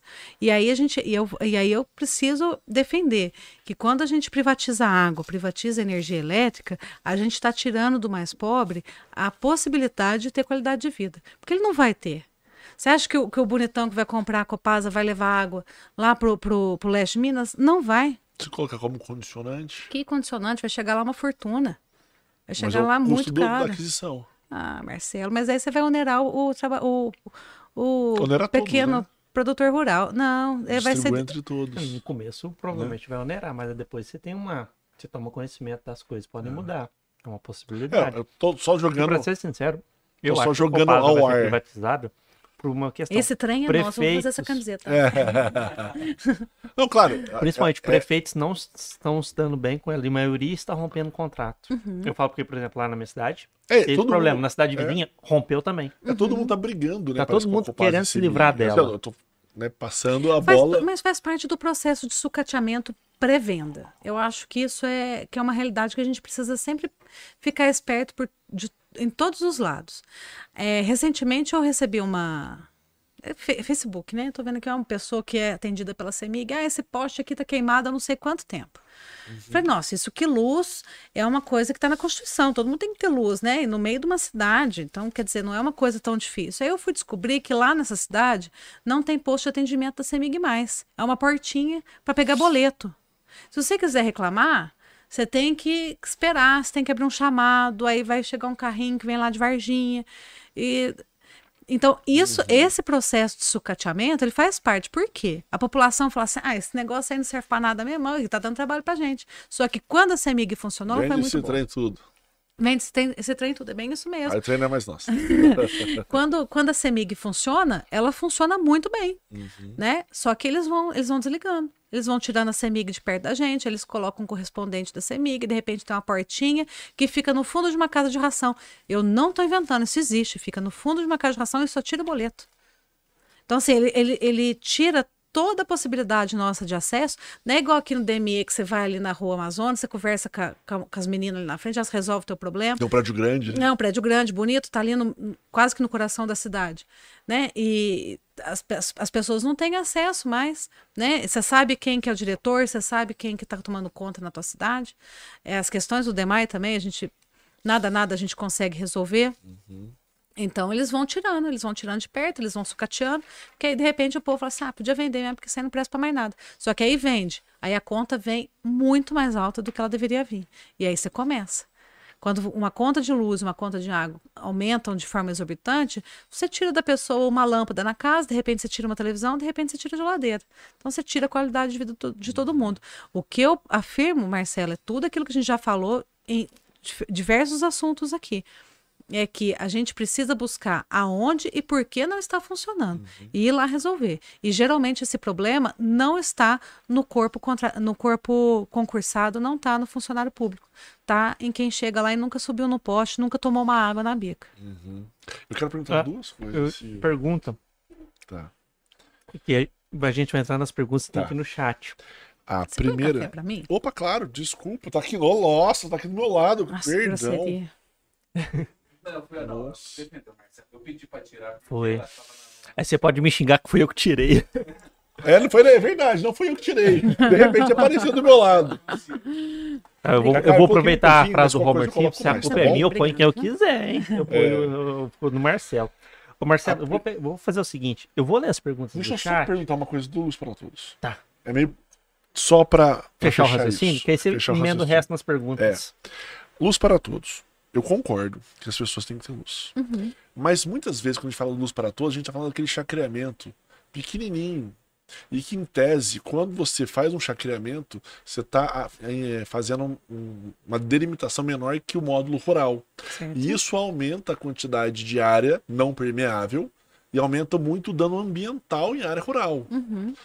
Dar luz para todos ali não está errado. O certo não seria coibir a pessoa de fazer o chacreamento para que preservasse o meio ambiente, Sim. ao invés de dar luz para ela. Não, tudo bem. Porque a luz você está incentivando ela a continuar desmatando. É É, pergunta meio, não, né? vamos lá. É, pouquíssimas vezes o Luz para Todos é para esse cha- chacreamento. O Luz para Todos é para a população quilombola, é para tribos indígenas, é para pessoas que moram muito longe, é para pessoas que não têm acesso. São distritos de cidades que não têm acesso à energia elétrica. Ah, então. É, Porque a na hora que tem que. fala, a gente vem Sim, isso, a né? gente pensa nas, nas chacrinhas que. É. da- Não, Porque não, eu, não. eu não tô defendendo, tô só jogando como Sim, quando a gente chega nessa- nesses módulos rurais a menor, o problema é o seguinte: não pode construir. Então, o problema começou ali. Uhum.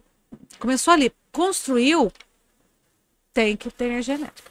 Então, o problema está no permitir a construção, no não fiscalizar. Hoje nós temos tecnologia de sobra para ver aonde está sendo construído. Quando chega no, no registro de imóveis, já é possível saber se pode é, chacrear ou não. Sim. Isso já é possível. Registro de imóvel autorizou, tem que dar luz. Então, mas os registros de imóveis não autorizam. Ah, A pessoa não consegue fazer essa aí ela transferência. não consegue ligação. Ela não consegue ligação. Não porque, consegue? Não consegue, porque para você conseguir ligação, você tem que ter um.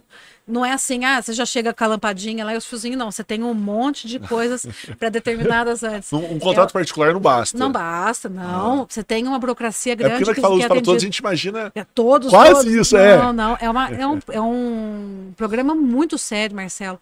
E assim, para você conseguir atender um uma ter- determinada região, é um processo democrático, é, burocrático, desculpa. Claro que é democrático. Democrático também, Também, né? mas é um processo burocrático muito grande, muito grande. Tanto é que algumas regiões do país é, tiveram algum entrave nessa parte de burocracia, inclusive aqui em Minas, porque tinha um governador aqui que não estava querendo fazer muita ligação, não, sabe?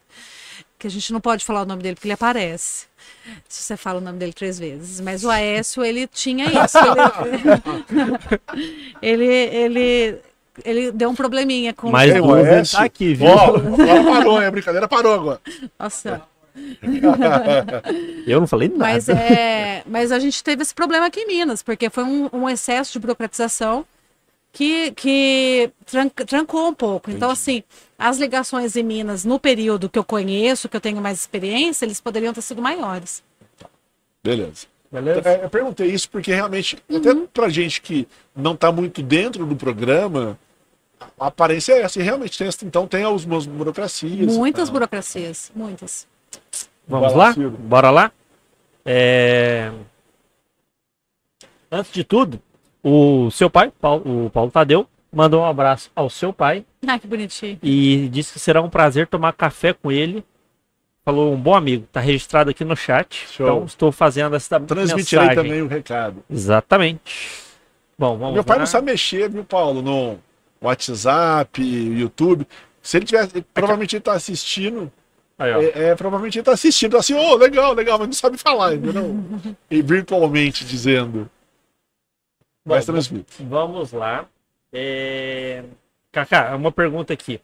É, como você vê a situação dos advogados dativos? Ah, Pela gente- sua cara, acho que até sabe quem perguntou, né? já Não, sei Isso é um rolo, né? Posso fazer um parênteses? Pode. Rapidinho. Quando eu advogava, em São Paulo, o advogado dativo, ele trabalhava e recebia rapidinho. E em Minas, eu lembro que você tinha que trabalhar no processo, ganhava o processo, ganhava a certidão, processava o Estado pra você ganhar. É. Mas fala assim, meu Deus. Na outra vida você recebe. Exatamente. O cara precisava ter esse dinheiro para sobreviver como advogado dativo, principalmente recém-formado, fala, desiste. É, e a gente teve um problema do a nossa dívida de advogado ativo em Minas, ela é de 2015 até agora. Em, dois, em abril, eles abriram para pagar retroativo a outubro do ano passado. Isso foi uma coisa tão esdrúxula, porque eu pensei assim, a turma de 2015 é que tinha que estar recebendo, porque a turma Deve ser uma fila. Uai, não é? Tem uma fila. E assim, essa turma de 2000, de, do ano passado pra cá é a turma mais jovem. Eu até brinquei. O pessoal lá de 2015 já tá mais velho, já tá na hora deles, deles receberem, né?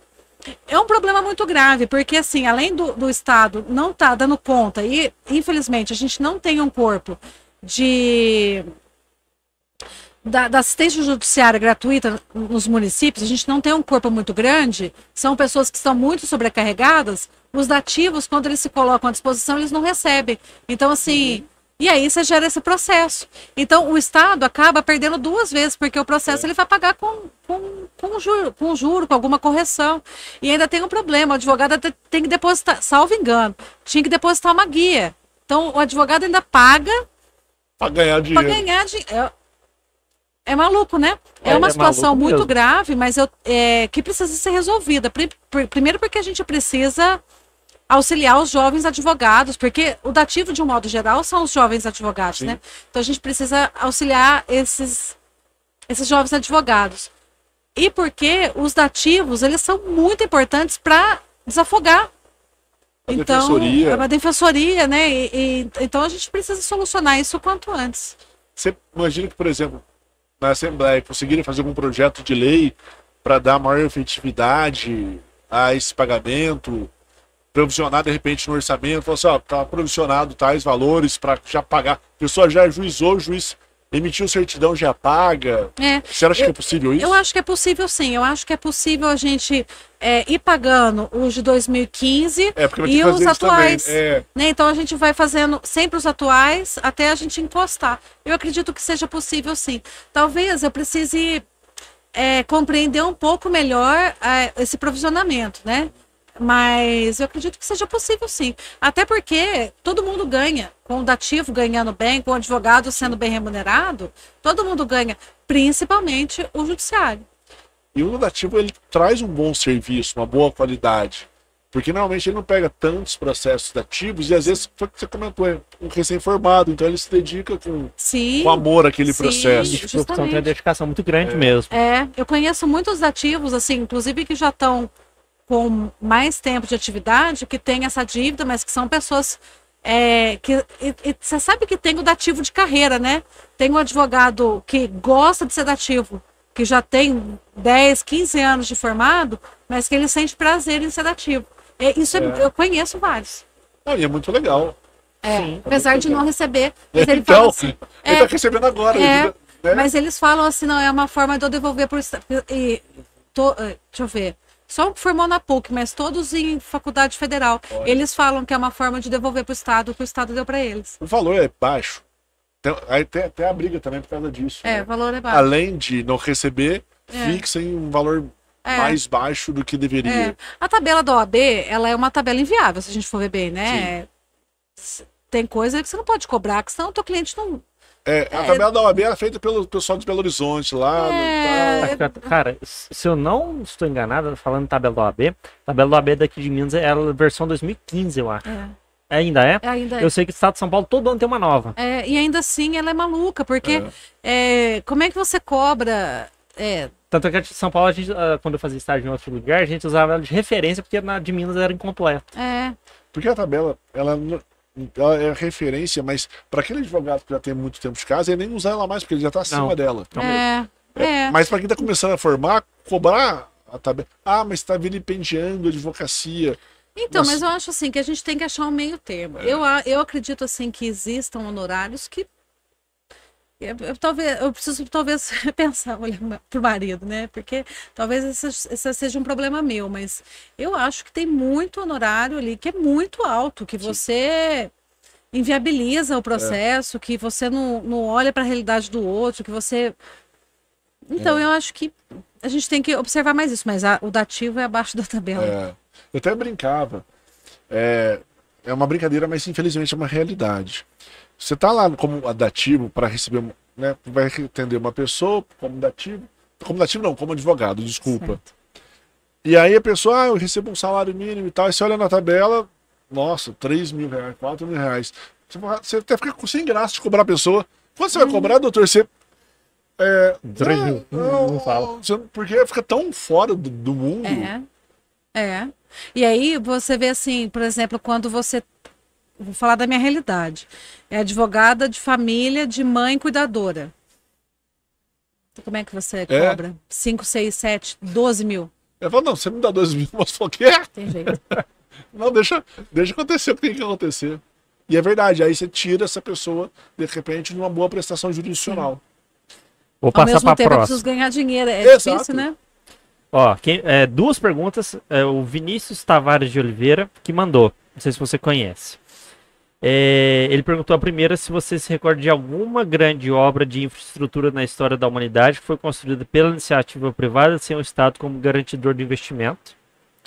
E a outra que ele mandou falou assim: Kaká, você poderia falar sobre o abandono das mulheres cuidadoras é, no nosso estado? O Estado mineiro cuida delas? O que podemos fazer?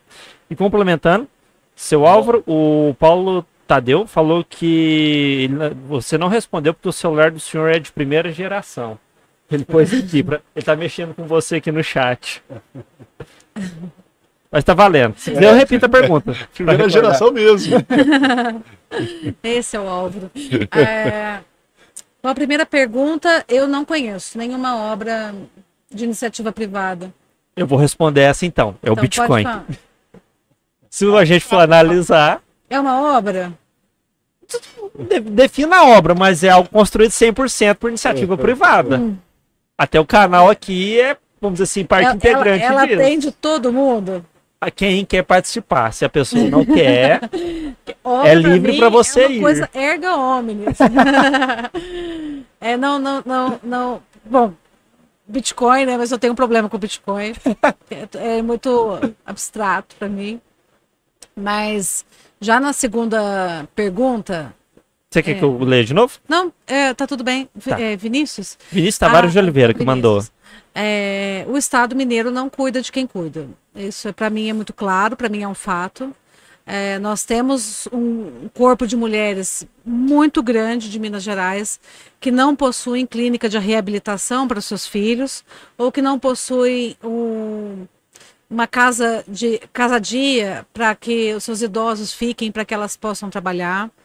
Elas não possuem é, acompanhamento médico, elas não possuem amparo psicológico nas clínicas de reabilitação. São raríssimas as clínicas que cuidam das mães. Raríssimas, eu eu imagino. tenho a sorte, mas raríssimas as clínicas que chamam a mãe para conversar e que olham no teu olho e falam assim: é, antes de você fazer qualquer coisa, você vai fazer isso. Isso aconteceu comigo. É, então, assim, é, mas eu tenho, tenho a boa sorte de ter uma DEFIP na minha vida, né? Mas... Tem Poços, né? Que é uma cidade privilegiada. É. Imagina outra cidade de Minas. É. E aí eu vou te falar que tem mães que vêm de São Pedro de Caldas, na ambulância de Caldas, viajam uma hora e vinte, duas vezes por semana e fica o dia inteiro na DEFIP e vai embora. Tá, entendeu? É, é um- isso é um reflexo de um estado ausente, porque é, ainda que, ah, mas tem pouca criança em Caldas, mas Caldas deveria ter um centro de atendimento para essas crianças. É, a gente começa a pensar na sobrecarga mental dessas, dessas mulheres, né? A gente começa a pensar no- nos, nos planos. Pense bem, isso, isso é uma, o ano é 2020, nós passamos metade do ano discutindo a PL 2033, que é do rol taxativo. Vocês não têm ideia do desamparo dessas mães que precisam de respirador, que precisam daquele aparelhinho para colocar bolsa nas crianças, de medo do plano de saúde parar de cobrir. Porque o Estado não ampara essas pessoas. Mas o Estado deveria parar, né? Pois é. Então, não ampara. É disso que a gente está falando. E essas mães, esses últimos seis meses, estavam desesperadas porque se, se, se o plano de saúde cortasse o oxigênio, a criança morre. Como que a gente em 2022 está discutindo quem vai ser tratado ou não? Quem vai viver ou não? É, isso é perversidade. Eu, eu até lá no, trabalhei fortemente no Twitter marcando senador por senador. Se uma criança ficar de fora, é perversidade. Né? Então, assim, é, e isso a gente está falando do, do, dos planos de saúde justamente porque o Estado não ampara. Então, assim, é, o Estado diz não para a gente o tempo todo. Você não vai trabalhar, o seu filho não vai estudar, o seu filho não vai ter neuro se ele precisar de madrugada, o seu filho não vai ter remédio na policlínica. Então, assim, o Estado não cuida. Não cuida de quem cuida, não cuida de quem tinha que ser cuidado. E, e- e essa vivência eu preciso levar. É, é uma missão que eu, que eu tenho para minha vida agora, que é justamente essa, que é cuidar de quem cuida. Porque para mim não, não Essa é a sua maior é bandeira na Assembleia. você não tenha, não tenha dúvida disso. Não tenha dúvida disso. É uma coisa que até me emociona muito, porque eu tenho uma amiga que tá com, com um caroço no seio. E ela não tem com quem deixar o filho dela. Entendeu? E eu até falei para ela, se você precisa estar bem para você cuidar dele, mas Sim. ela não tem com quem deixar o filho dela. Tem uma família? Não tem. Nada. Não tem, sabe por quê? O número de pais que picam a mula quando descobrem que o filho é deficiente é imenso. Imenso. E aí. Agora deixa eu me calar. É. É. É imenso. O número de pais que olham, que na, na época do Zika vírus, vocês podem procurar, na época do Zika vírus, quando fazia o exame Zika morfológico. chikungunya, né? Isso, quando faziam o morfológico, descobriam que a criança tinha é, microcefalia, os caras iam comprar pão e nunca mais voltavam. O, o índice é altíssimo. Então não tem família. E se tem família, é família paupérrima. E ela não trabalha, e ela não tem dinheiro. Entendeu? Então. É um ciclo muito vicioso, danoso. É um ciclo vicioso de violência atrás de violência, porque quando a violência não vem do Estado pela ausência de política pública, ela vem do pai da criança, ela vem da família, ela vem da sociedade, ela vem da escola, ela vem dos coleguinhas, ela vem da professora que não tem paciência.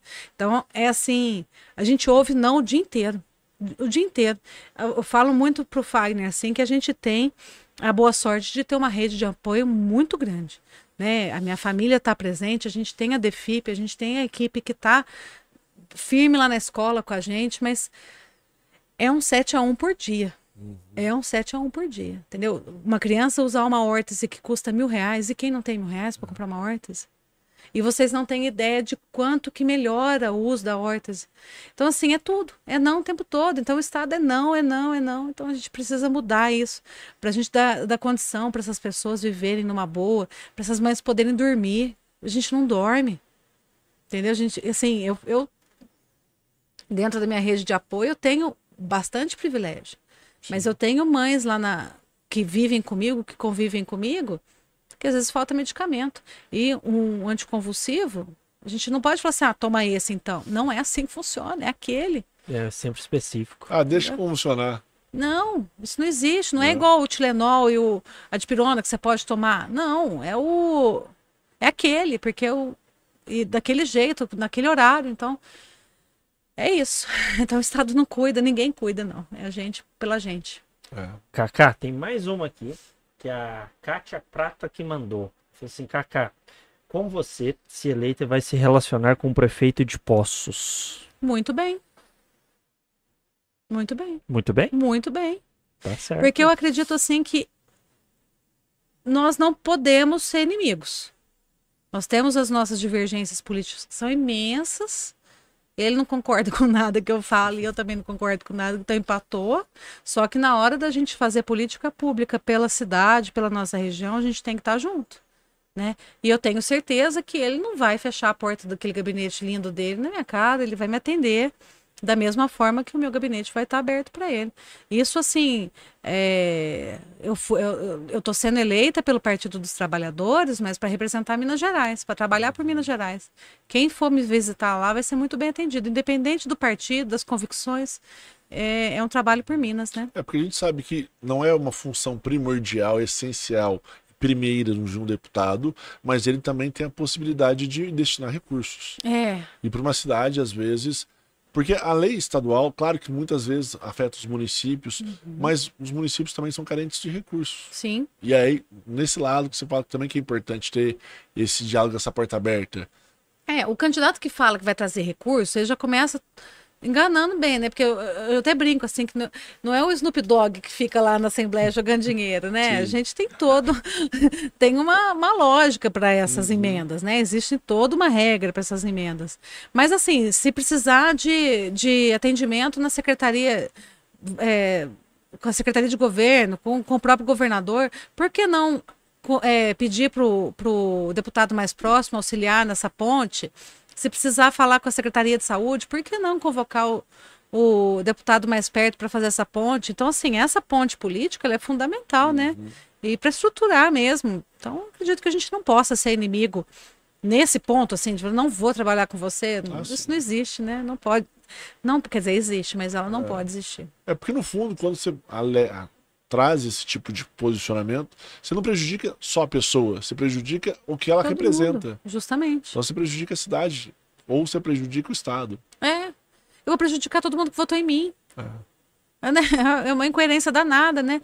Então, assim, não tem isso. Vereadores que não, não concordam com o meu campo político, todos serão muito bem-vindos lá. O que eu puder fazer para fazer ponte, para auxiliar, é, qualquer coisa eu vou estar à disposição, porque é justamente para isso que um deputado é eleito. Uhum. Né? Perfeito. Sim. Marcelo, você quer perguntar mais alguma coisa? Pode perguntar, Ciro. Você, Fagner, você quer? Oi? Tá, tá tranquilo? Nem sei se pode. Né? Deixa eu ver aqui. Então, a gente tem uns minutinhos ainda. Eu vou aproveitar.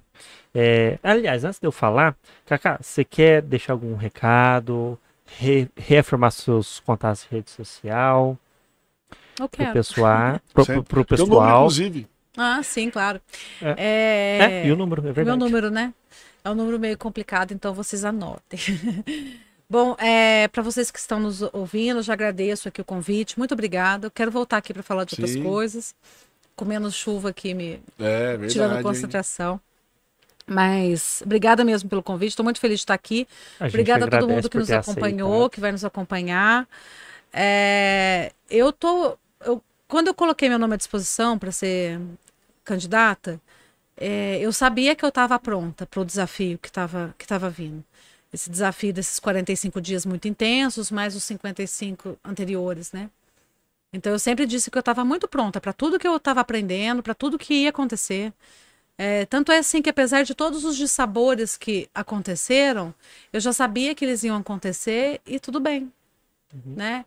E hoje, já na, na, reta final, já chegando a quase a quatro dias da eleição, é, eu já falo com um pouco mais de propriedade. Eu estou pronta para assumir uma cadeira. Entendeu?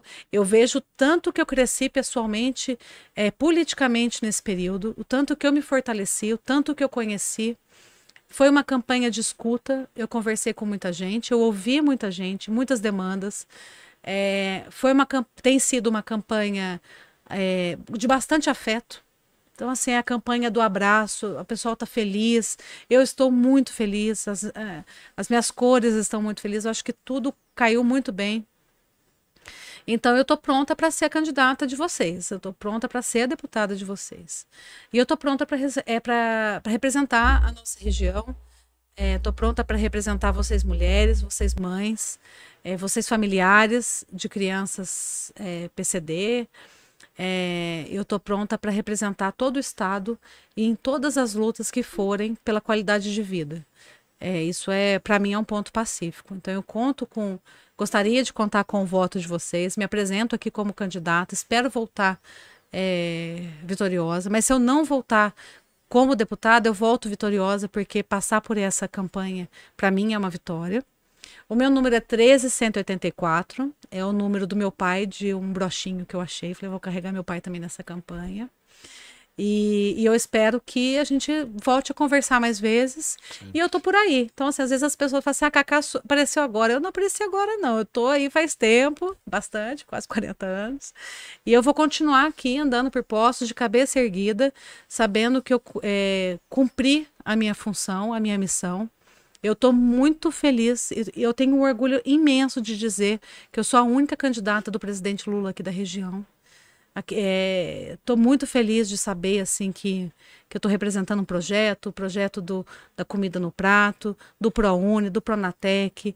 Eu estou feliz de representar o projeto do Luz para Todos, das universidades, dos institutos federais do pagamento do piso da enfermagem, eu estou por esse projeto, do pagamento do piso da educação, que eu também estou por esse projeto, o projeto da inclusão, o projeto do esporte paralímpico.